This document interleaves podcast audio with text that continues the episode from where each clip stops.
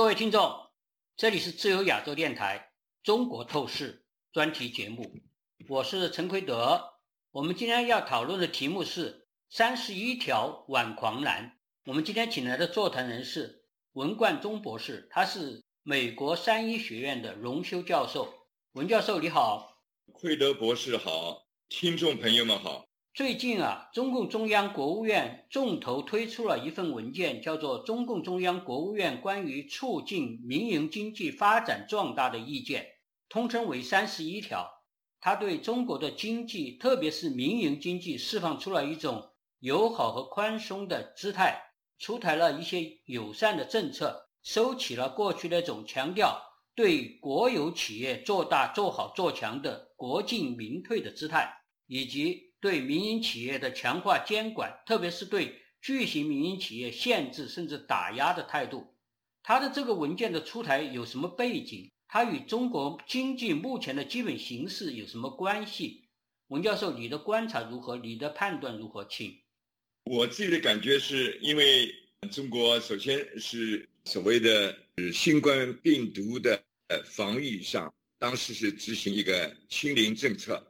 这是跟全世界完全不同的啊，而且呢是非常坚持的，要通过这种防御的办法来显示中国制度的优越性，结果变成一个世界的一个大笑话。因为世界都已经走出了那个疫情，中国还在那儿搞那清零政策。当然了，最后中国还是走出了这个清零政策，也是一夜之间改变的。是。那么之后呢，是有有这么一个期望，就是清零政策结束了。人们和企业获得了行动的自由，经济会反弹，但这种反弹没有出现，不但没有出现，而且经济进一步滑坡。那么，我觉得这个所谓的三十一条呢，是针对呃目前中国经济这种滑坡的局面，想要紧刹车，想要恢复经济的景气，可能是这么一个背景之下出台的。是，但是就前一段时间，就稍微在前几个月。好像中国的经济看来也没有太行的时候，习近平还坚持，就是说，因为有些人也提出了一些，说是要放缓节约政策呀，要对民营企业，他都还坚持。但是现在是经济的形势出现了更糟糕了，因为据说各种数据看起来都不令人乐观，而且这个趋势不大好，是不是这样一个基本情况？现在中国的经济，包括它。包括房地产呐，包括它主要的三驾马车诸之类的，是不是基本的状况有一些大的问题？觉得呢，因为防疫措施所谓清零政策取消了，清零政策本身是一个极大的失败嘛。是是是。那么，那么经济呢，没有出现预期当中的一个所谓的一盘。呃，本来认为就是在清零政策之下，有各种所谓消费、投资、出口受到人为的抑制嘛。那么这些人为的抑制取消以后，呃，人们要正常的消费了，人们要正常的投资了，那么出口要恢复了，那么照理说经济有一个反弹，但是没有出现，所以呢，大概有关方面呢就觉得很担心，因为从中共这个改革开放以后的执政的合法性，还是来自于经济的一定程度的增长嘛。如果经济增长也没有了，那么这共产党还赖在台上是干什么呢？那他就担心自己的合法性了，我觉得是。我想，他这个清零政策结束了以后，大家的预期要反弹，这个东西没有出现，没有出现，是不是意味着目前中国这个经济不光是说是大疫情清零造成的影响，当然这个是有影响，还有中国这个经济就是最近几年来，它也有一些趋势，也有些根本的结构性的问题，包括房地产呐、失业率啊，有些经济学家提到了。五个百分之二十，就是中国的，因为青青年的失业率到了百分之二十点八，实际上有些人认为还要高一些。Anyway，总之来说，这个状况，这个目前中国经济的往下跌滑的状态，是和中国经济这四五年来它内在的有一些结构性的问题，或者内在的有一些根本性的问题，并没有解决，所以造成的。这些你觉得是不是和中国的经济本身有一些基本的问题相关系？当然也和这个习近平国进民退啊，这些等等措施，现在才逐渐的反映出来，才逐渐的浮现出来，它是这些基本的政策措施造成的后果。是这样的，因为你刚刚讲的那个所谓三三驾马车嘛，三驾马车是一直在支撑中国的经济的比较高速的增长。从那个一九七八年改革开放以后，中国几乎在三十多年的时间里面，一直维持国民经济增长每年在百分之九左右，甚至有的时候达到了百分之十几。那么最近几年，有差不多有十来年吧。对。那么中国的比较有改革意识的一些经济学家。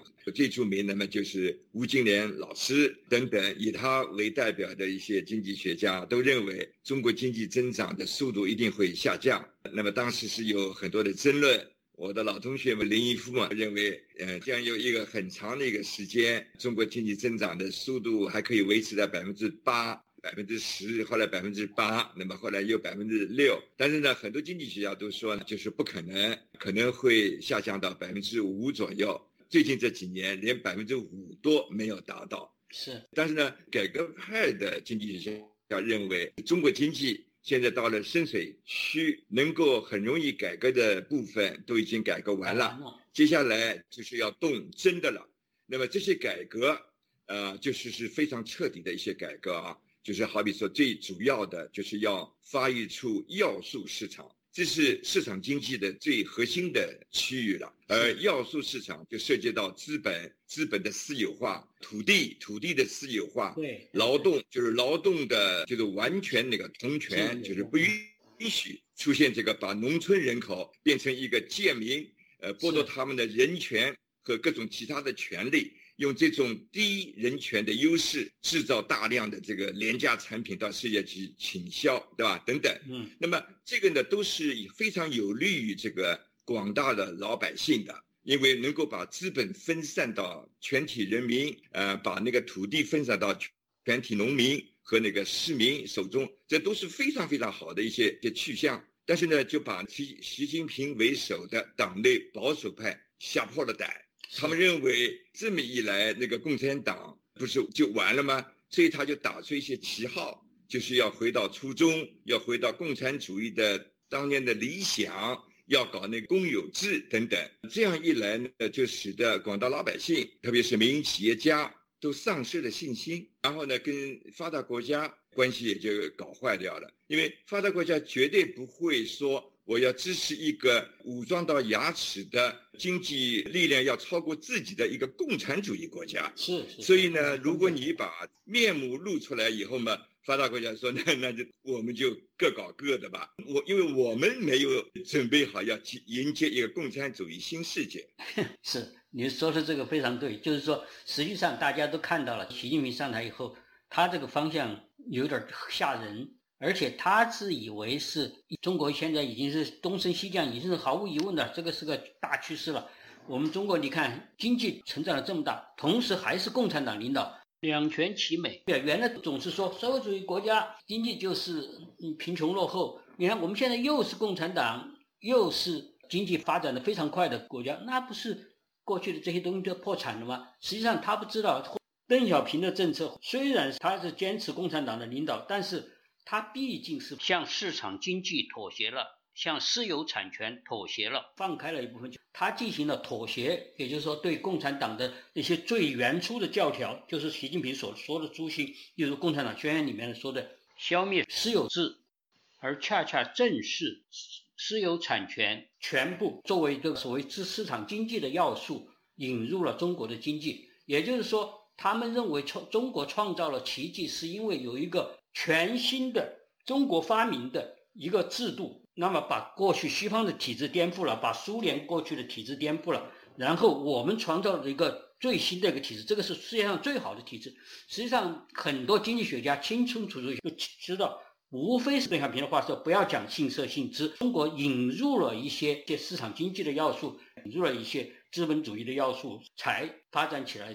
假如你取消了引入的这些要素，像习近平一样倒退，经济就会马上垮下去。我们讲今天这个三十一条，它实际上也想阻止经济垮下去，还是慢慢要回到一些过去的政策上去，就是回复到一些比较和市场经济不那么冲突的这样一些政策上去，才可能解决目前中国经济的非常巨大的问题。这个三十一条说它中间是有些东西，但是这个东西是不是能够起根本性的作用？因为我听说就最近在开政治局会议，没有什么新东西。因为会上有人提出要走就走彻底，我们现在房地产就必须要像其他正常国家一样，保证那土地的产权要永久化，不要什么七十年，就是要永久化。说是在会上，习近平听说后破口大骂。就是说，根本不可能真正的走向市场经济，根根本不可能。甚至连他在这加入 WTO 的时候签的很多条件，稍微有所触动的些都没有真正实行到嘛。但是现在的经济上确实遇重大的麻烦，遇到了相当大的危机。而中共统治的合法性在相当程度上，也就是所谓改革开放以后，他们是靠经济业绩来支撑的。如果这个没有了的话，恐怕现在它的合法性就失掉了很重大的一块儿，所以这个事情很严重的。所以说各各方面的压力，习近平也不得不对这个大形势低头，因此他出台这个东西。出台这个东西，当然和他过去的政策是有一些冲突的。我想请你分析一下，这他这个东西三十一条是有一些好像是比民民营经济比较友善一点的说法了，例如。同等的对待民企和国企，这个是很重要的一条。企业要被允许更容易的获得资金，就融资的问题。呃，民营企业过去和国企的融资根本不不对等嘛，不平等嘛。还有国家会支持民企的海外扩张，还有在制定新法之前要更多倾听民营企业家的意见，等等等等。这些东西在你看来，全面看这个三十一条，它有哪些正面的作用，能够起多大作用？但是。有哪些恐怕是不起作用，或者说有哪些是大家都觉得是你说的好听，但是实际上能不能做到也是个问题。我想你听听你的分析。因为世界上发达国家它靠的是制度，不是什么政策。对。当时呢，这些国家就是反反复复的演变自己的市场机制所涉及的各种制度嘛，因此呢，他们总结出来几条，好比说。私有制的神圣性，神圣不可侵犯的。然后呢，要允许市场，特别是要素市场决定性的配置资源。那么，经济的主要的决定力量是以市场，也就是用的供和求。供和求的参与者呢，就是全体的百姓，呃，和全体的企业家，这是供和求的双方。这都是使得老百姓的每一个人。都能够发挥自己的某种自发性和首创性，是呃，而不是说所有的资源集中到党的手里边儿，党呢又集中到某一个人的手里边儿，然后这个人就整天的那胡思乱想，一会儿要搞这个，一会儿要搞那样，这样的话就把资源就极大的浪费了嘛，是吧？所以呢，就是市场经济它一定是最大规模的、最最彻底的把民众、把全体民众。特别是其中的企业家动员起来，每个人都在动脑筋，怎么样把自己手中的资源能够创造出这个最高的价值，所谓追求价值的极大化。每个人的手中的资源，呃，价值极大化加重起来，那么就是国民生产总值的极大化。所以，中国从一九七八年以后，它逐步的呃释放一些资源，好比说全体农民，那有好几亿的农民。他们从农奴制，就人民公社这种农奴制里边稍微解放出来。解放出来。首先，他们自己获得了每块土地的使用权，就是在若干年之内，一般是十五年之内，他对自己土地的如何使用有自己的最终的发言权，而且呢，产品也有那个所有权，就是从这块土地当中，他获每年获得的产品，首先是归他。而不是像以前人民公社制度之之下，先进国家，然后进集体，剩下的才是农民的，这就变成一个农奴了。那么，是所以包产到户之后，产品就逐渐的丰富起来嘛。然后把实行了几十年的那个什么粮票、肉票啊，什么什么什么什么票都取消掉了。那么然后呢，农民自己又发现，他们根本不需要。每年花多少时间在自己那个几亩土地上？所以其中的几亿农民，最后达到三亿左右的农民工，也就进城脱离农业，从那个低效的、低价值的农业转移到了工业和服务业。这个就一个巨大的生力军就充实到那个工业和服务业当中去。使得工业和服务业的产值有极大的增加。呃，在这个过程当中，当然也中国也加入到 WTO，那么成立了呃世界工厂，整个世界的到处都是中国的产品。当时世界以美国为代表的发达国家，单方面的先作为一个示范，就是把自己的市场全部对中国开放。但是呢，给中国以一个过渡时期，就是说你不需要马上开放，但是希望你逐渐的把自己的经济由这个计划经济改成一个市场经济。那么最后你也能够像我们这样的开放，这个当然是一个最好的一个结果，对吧？对。那么，但是这么一个结果对老百姓，特别是对中国老百姓，特别是对中国最贫困的农民来说，是非常好的一条道路。是是是。这是几千年、几百年中国的梦想，就是说中国能够有这么一个让全世界来帮助自己的一个有巨大过剩人口的国家脱贫这么一条道路。哎，中国共产党就跳出来。他就不肯了，为什么呢？因为这条道路发展下去就跟他没关系了。因为市场经济的道路就是说，可以有市场来决定的部分，就是由市场来决定，就由买卖双方自己决定就可以了，跟共产党在那指手画脚就没关系了嘛。所以以习近平为代表的党内的那个保守派啊，他们就觉得自己的大权要旁落了，所以就跳出来，哎，阻止这么一条道路。所以现在没办法。就是全世界也看清了，就是中国只要在共产党的领导之下，你去帮他，最后只是帮着自己的倒忙嘛，就弄出一这么一个独裁的，大家都有把老百姓的利益置之不顾的，只顾自己的独裁的，自顾只顾自己一党利益的这么一个局面。那么这种改革，大家就要想了嘛，你到底是为了老百姓呢，还是为了你这个党的权力的巩固呢？是这个是很大的问题。大大家都看到了这个问题是非常大的，但是习近平就要坚持他这一点，包括这个三十一条条文里面，虽然说了些好话，但是有些基本的问题，例如党的领导，他还是坚决不放，这个是最重大的。有些人统计过，这三十一条中间有六个地方提到了中国共产党领导，特别是第二十九条，坚持党中央对民营经济工作的集中统一领导，这是他的二十九条。另外还有一条是。积极稳妥地做好在民营经济代表人士、先进分子中间发展党员工作，还有就是在企业中间，特别是在民营企业中间，要建立党支部，要建立党委会诸如此类的。这个民营企业最这样的一个条件下，它还叫真正的民营企业吗？你既然民营企业都姓党了，它还姓民吗？那你就拿去好了。你有了这条，要加强集中的中国共产党对民营企业的领导，那其他的不要说了。实际上。习近平根本不打算改变，所以这个三三十一条看起来有些好话，基本上在我看来没有什么用的。而股市的反应也是，七月十九号发布这个意见书，七月二十号中国大陆和香港的股市就下跌了，二十一号稍微有点回升。说这个东西好像对激励中国的市场，对激励股市起不了什么太大的作用，所以大家对中共鼓舞人心的这些言语根本就。不消于过，经过了太多的骗了，有些企业家也在帮着吆喝，在后面唱赞歌，包括腾讯的马化腾啊这些亿万富翁了，都说很多好话，还有很多了。但是我这个就想起了当年一九五六年吧，就中共实行社会主义改造，当时的资本家、企业家白天敲锣打鼓的欢迎公私合营，欢迎对他的企业进行社会主义改造。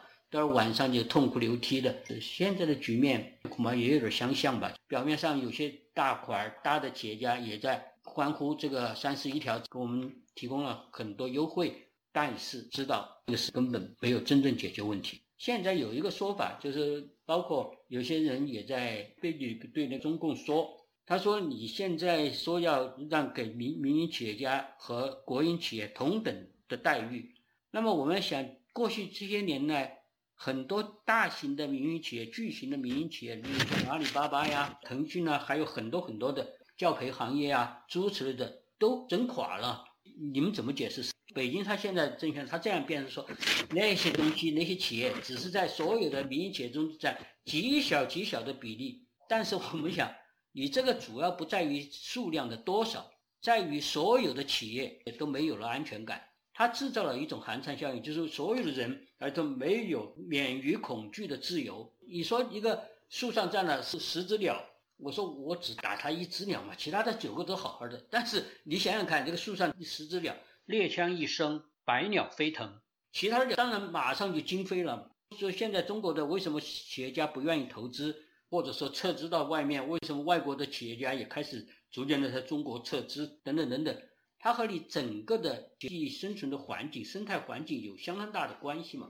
还有一些企业家提到了，最好是你要做个样板出来。你前不久把一些企业家因为政治原因，或者是说怕他做大做强，包括马云啊等等，还有一些企业家是因为说了几句真话，像任志强啊，还有孙孙大武啊等等，你把他们放了，甚至把他们财产归还，像孙大武他的财产全部被剥夺了，就充公了。你如果是把这些都释放了，任志强释放了，孙大武释放了，他们判了十八年刑了。然后给他们委以重任，那可能大家还好一点。但是你觉得他可能办得到吗？现在你觉得他现在对这个贯彻三十一条，他有些什么？如果经济进一步的下跌，你觉得他们还可能做更大的让步吗？我想听听您的看法。这这分两点啊，嗯，一个呢是他们现在是出了一个条例，就是对民营企业家可以不判的，尽量不判。可以不关的尽量不关，在这个精神之下，他有可能会放一些民营企业家，多少要挽回一点民营企业家的信心。因为现在民营企业家不管受到怎么样的打压，因为他毕竟是最有活力、最有生气的一个经济力量。然后现在在就业啊，在投资啊在出口啊很多方面，民营企业家扮演一个非常重要的一个角色。那么因此呢，就是如果他现在是他的担心是经济滑坡嘛，经济崩溃嘛，所以为了挽回所谓人心，那么他稍微释放一一部分人或者不判一部分人等等都有可能。那么至于那任志强和孙大武两位呢，一个呢是涉及到这攻击这个最高领袖，一个呢是因为他有巨大的呃示范效应，因为他实际上就代表了。农村里面的这种能人，就是完全靠自己。如果他能够把要素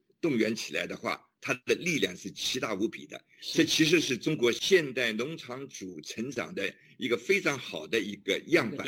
是。那么，但是他是。非常担心，哎，如果农民也都学这个样的话，那么农村就也就没他事儿了嘛，没共产党的事儿了嘛。所以呢，就是说能不能放，我是不知道啊。那么即使把他们两人放出来了，我觉得还是不够的。就是我们刚才在谈嘛，就是你到底是去改这个根本的制度呢，还是弄几条这个什么行政命令啊，放几个人啊，对吧？因为以后者的话，你随时就可以把他们抓起来的嘛。是啊。所以呢，我觉得还是制度方面。你也已经点到了，就是不但是经济的制度，而且是这个政治的制度都需要做改革嘛。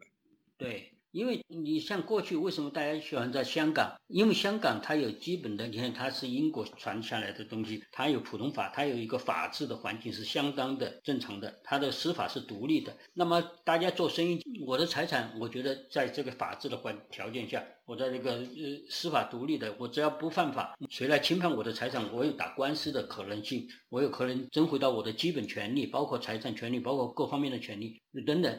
那现在。中共是，你像像司法独立，他是公开反对，没有听，我现在没听说过世界上哪一个文明国家说是公开的反对司法独立。他也提法治，但是他提的法治是用法的，他不是 rule of law，他是 rule by law，他是说这个法是我手中的工具来去弄其他的人的，是党是高于法的，或者说国国王是高于法的。那当然就是你基本这个制度环境就不存在嘛，所以香港现在变了，香港的情况也堪忧了，整个的经济环境也堪忧了，这个全世界著名的一个自由港、一个金融中心，恐怕也慢慢的丧失掉了。所以这个是个很大的问题。我非常同意你说的，有个基本的制度环境不改变的话，休闲，甚至现现在当然是习近平这个人已经走到非常极端了。甚至有人说，现在中国的问题就是一个人的问题，看起来是这样。但是，如果是习近平，即使是因为种种原因下台了，或者他生病了，或者他怎么样怎么样了，离开了这个独裁者位置，但是还是中国共产党领导的话，你这个前途会怎么样？当然会好一点，会比较缓和一些，甚至有种可能性是慢慢的回到这十十几年以前的状况，有可能。但是再往下走，还是要碰到最基本的问题，而且世界上根本也不相信你。过去是大家都觉得你慢慢慢慢的从经济上逐渐的自由化，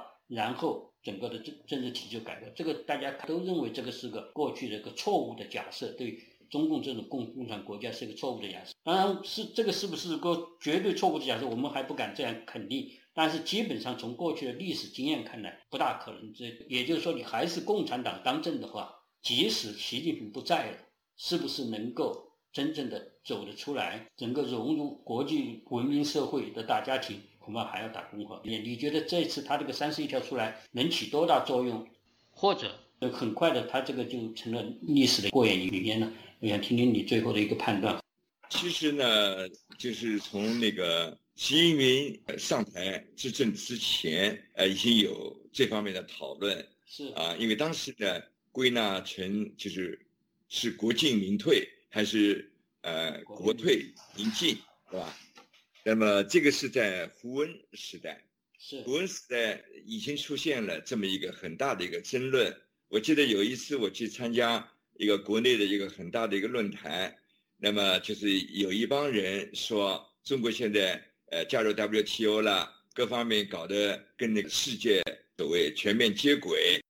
因为为什么呢？因为正在把那个呃一些国际法借用到中国，在中国正在积极的修改国内法，凡是跟国际法相冲突的国内法啊，都要做修改啊什么的。那么就说明中国在这呃一步步的接近这个世界，那个在接近世界上的呃市场国家的普遍的做法，这是一一部分人的意见。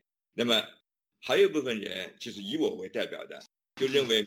没有出现呃这种根本的变化，中国当时反而是在走那国进民退的道路，是就是已经开始去围剿民营企业。那么当时搞得最起劲的呢，就是重庆，就是薄熙来在那搞什么唱红打黑什么的，呃，搞得非常热闹，全国的担心，对吧？因为很多民营企业家就马上就想到，就是你在重庆可以是一个政局委员。在那儿搞这个东西，呃，把那个差不多有一千多个民营企业家，不是关就抓或者就罚，很多民营企业家当时都逃到那个美国来了嘛，逃到那个国外去了。那么当然了，呃，因为习近平后来因为是争权夺利的缘故，并不是因为路线上的一个问题，呃，是因为呃向那个习近平挑战要夺权，那么给打下去了。但是呢，习近平其实继承了那个薄熙来的很多基本路线是薄熙来的路线，就跟路线是一样的。所以呢，其实搞到现在是愈演愈烈。因为当时还有一个一个一个很大的一个动作是，是那个温家宝也感觉到了，就是民营企业家，呃，就是有很多的，就是心有余悸。那么，所以呢，为了安心他们，就出台了一个，也是一个很长的一个条例。叫做民营企业的准入条例，对吧？名字上啊，这个这个文件的名字上可能有有点出入，但是意思就是说，呃，我要跟你们一视同仁，对吧？呃，让你们跟那个国营企业一样，能够进入各个呃行业，对吧？包括那个本来。对那个民营企业家完全封锁的一些行业，像国防工业啊，或者什么军工啊，或者什么什么的，或者飞机制造啊，但是没用啊，就是这，因为这个只是一个条例啊，你一个改革没有下去，你要素市场没有发育出来，是是。所以呢，我觉得后来呃呃，就根本就不见效果。那么现在又来搞这么搞一个，你又是三十一条，对吧？我觉得多大用处呢？应该说是小的用处呢，还是有一点的。为什么？因为毕竟那个现在那个呃很多企业家他还有一个生存问题，是。那么呃如果呃如果老百姓有基本的需求，对吧？饮餐饮业啊什么什么服务业这种基本的需求，老百姓还是要有的。嗯。那么那么如果有这个三十一条呢，那么他们呃在跟地方上的政府打交道的时候呢，稍微可能稍微好一点吧，不会。被那个那些地方政府搞成那个像那个 像那个贱民一样那个 呼来喝去，对吧？敲诈勒索，那么至少会好一点。但是你说要根本的改变中国的这个这个增长的趋势，对吧？是中国要重新像以前那样有活力，我说是不可能的。是，现在基本形势也不同了，而且国际环境也不一样了。对，你说的这个对，所以所以基本上我们看吧。恐怕还还会一一条路走到黑。只能用他们的话来说，叫做拭目以待，看看吧。现在中国人真是命运比较悲惨，要等等。不过往下走，我想总是这个，他是扭不过这个国际大腿的，总总有一天这个事情就会翻过来。就是这个这个命运怎么样，不知道，只能祈求上帝了。